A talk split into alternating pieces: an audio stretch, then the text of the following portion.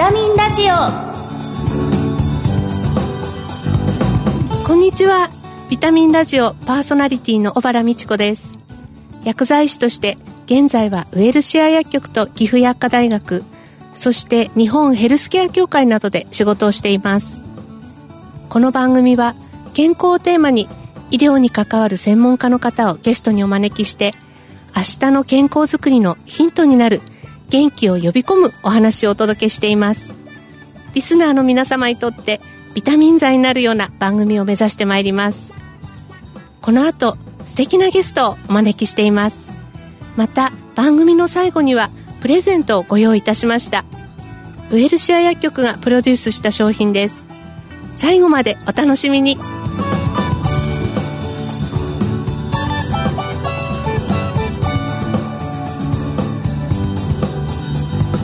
ビタミンラジオこの番組はお客様の豊かな社会生活と健康な暮らしを支えるウエルシア薬局の提供でお送りしますビタミンラジオ早速今月のゲストをご紹介いたします株式会社メディカルグリーン代表取締役社長の大沢浩二さんです。よろしくお願いいたします。はい、よろしくお願いします。今月の特集テーマは、はい、地域住民の健康とまちづくりです。1回目の今日は、地域が支える福祉というテーマでお話を伺いたいと思います。はい、よろしくお願いします。よろしくお願いいたします。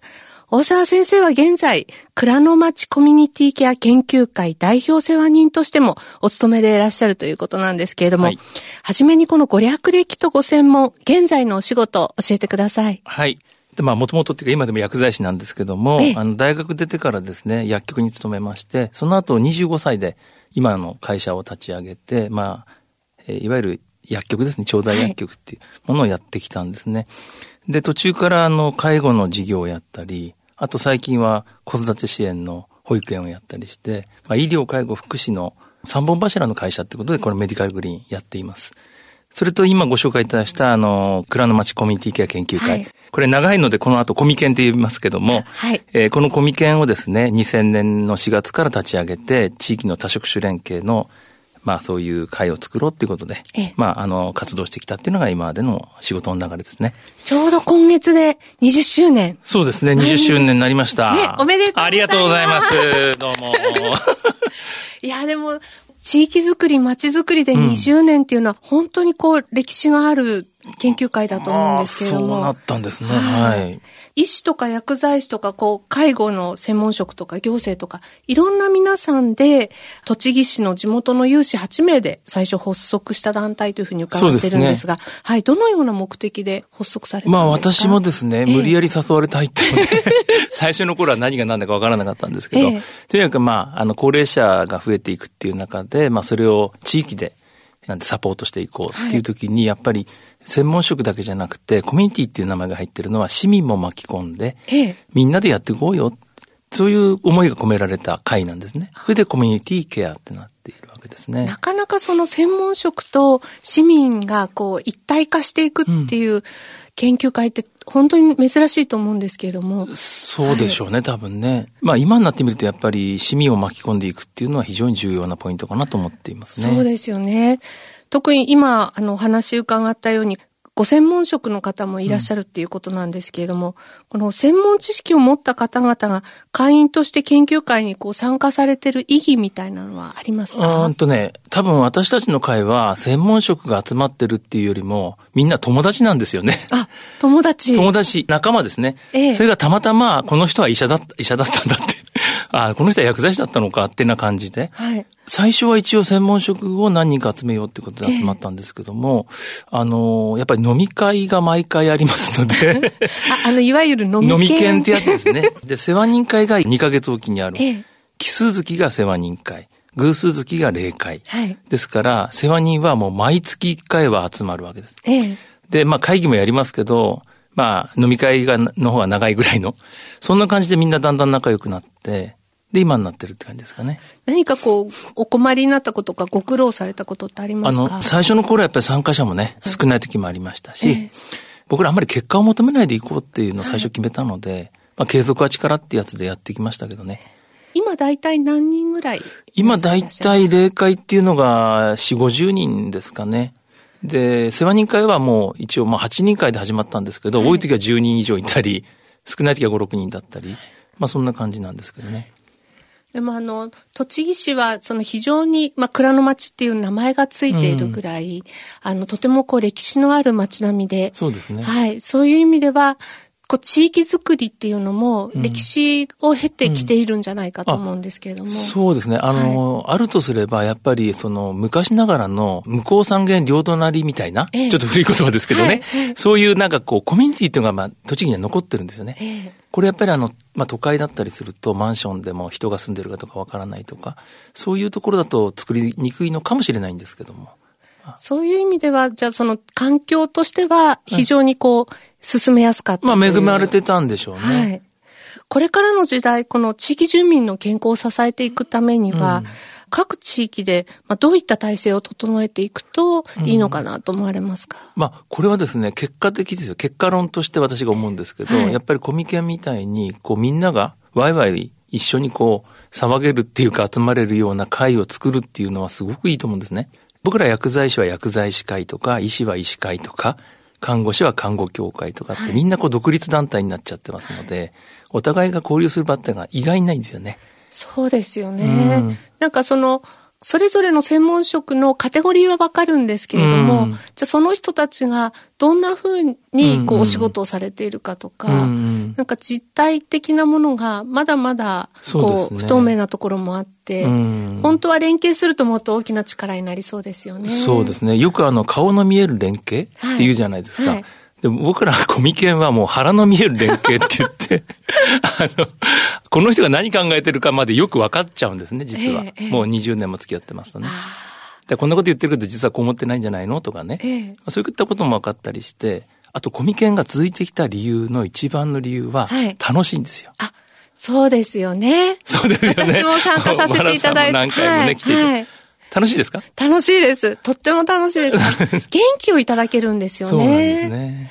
真剣に活発に明るく前向きに地域を考えてる人たちの集団っていう感じがしますね。地域を考えてるかどうかわからないんですけど、でもとにかく仲良くやろうよってことを考えてて、えー、でも結果的にはそれがやってきたら、はい、あの、本当に何があってもですね、介護とかね、はい、あってもね、すぐにね、頭に思い浮かぶんですよ。あ、これはあの人に頼めばすぐ大丈夫だろうみたいな、あって、お互いにそれがあるんですね。いや、栃木市の皆さん、その地域の皆さんって本当に安心して住むことができる町にいらっしゃいますね。まあ、私はそう思います。あの、実際にはですね。まあ、市民の方は感じないかもしれないですけども、まあ、少なくとも私は非常にやりやすいですね。えー、薬剤師としての仕事も在宅医療も取り組んでますけど、ものすごくやりやすいです。そうですよね。先生のところは在宅医療も非常に活発に取り組まれてますね。まあ、ねまあ、相談とかがすぐ電話で来ちゃって、えー、で解決しちゃうんですよね。気軽にこう相談できる場所っていうのが、今、原点回帰っていう言葉がよく使われてますけれども、うんうんうん、薬局も原点回帰。やっぱりそういうことをもう一回見直す時期には来てるんだと思うんですよね。そうですね。はい。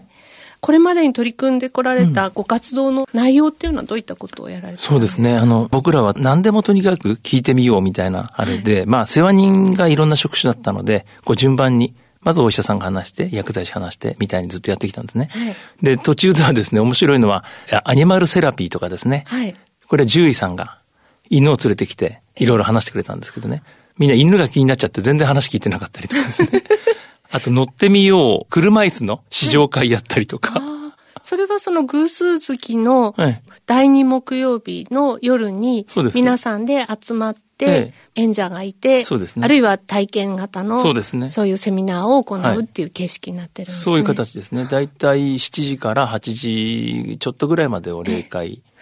で、その後の飲み券ですね。飲み券。こっち2時間ぐらいやってる。どっちがメインだかわかんないよ、みたいな。ええ。そうすると、まあそういうところで、いろんな多職種の皆さんたちが、専門職の人が集まることによって、地域の皆さんたちが、まあ、ちょっと体調を崩したとか、うん、あるいはお家で、まあ、治療を受けたいとか、そういう選択肢をしたときに、あの人と、あの人とあの人にコーディネートを頼めば、うまくいくよねっていう、そうスタートダッシュも早いってことですかね。ねもうパッパッパって頭に浮かびますから。いや、それは非常に大きいと思いますよね。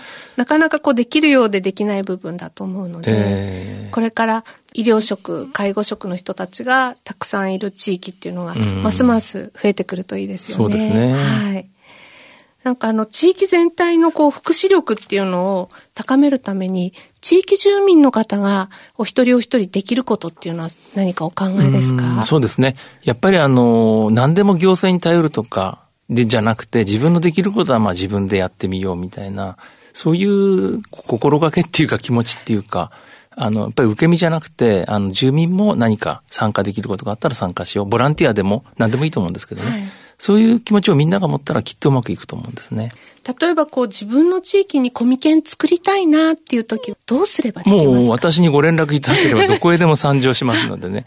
それをマネケンと言っております。ああ、いいですね。でもそれはこう専門職じゃなくても多分今日、うん、あの聞いていただいている皆さんたちの中で、はい、自分の地域でもそういうその健康に関するコミュニティを作りたいなって思われる方もきっといらっしゃると思うんですね。じゃあそれはあの、蔵の町コミュニティケア研究会でこう検索すると、はい、そうですね。ホームページが出てきますので、例会も出てきますので、はい、可能であったら一回来ていただければ、その時にみんなでまた。栃木市に、そうですね、見学ツアーということですね。はい、素晴らしい街ですので、ぜひおいでいただきたいと思います。これからもあの、コミケンが、はい、あの、ずっと永続的にですね、すねはい、続くことを祈っております。はい、ありがとうございます。来週は地域社会における薬剤師の役割などについて、さらにお話をお伺いしたいと思います。ゲストは株式会社メディカルグリーン代表取締役社長の大沢浩二さんでした。貴重なお話をありがとうございました。はい、ありがとうございました。あ、風邪薬切らしてた。ドラッグストア空いてるかな？深夜もオープン。ウエルシア。あれ？薬残っちゃったな。お薬の相談も。ウエルシア。答える、支える、ウエルシア薬局。公共料金、各種料金のお支払いも受けたまわっております。ビタミンラジオ。地域ケアについて大沢浩二さんから栃木の研究会の活動を紹介していただきました。コミケンはコミュニティが街の文化を作っている。そんな感じがしますね。ここで番組リスナーの皆様にプレゼントのお知らせです。4月のプレゼントは食べるぬるねば生姜スープです。横浜薬科大学総合健康メディカルセンターとウエルシア薬局が共同で開発しました。カップに入れてお湯を注ぐだけでオクラやモロヘイヤなど9種のぬるねば食材入りのスープが出来上がります。プレゼントをご希望の方ぜひ番組のサイトからご応募ください。締め切りは4月24日です。ビタミンラジオ今回の再放送は土曜朝8時15分から。放送後はラジコのタイムフリーやポッドキャストでもお聞きいただけます。次回の放送は4月14日です。番組パーソナリティの小原美智子でした。来週のこの時間にまたお会いしましょう。